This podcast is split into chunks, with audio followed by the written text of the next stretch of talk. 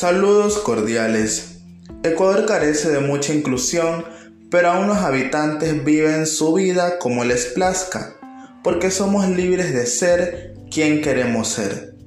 Más inclusión, menos agresión. Este es un mensaje de Unemi Sounds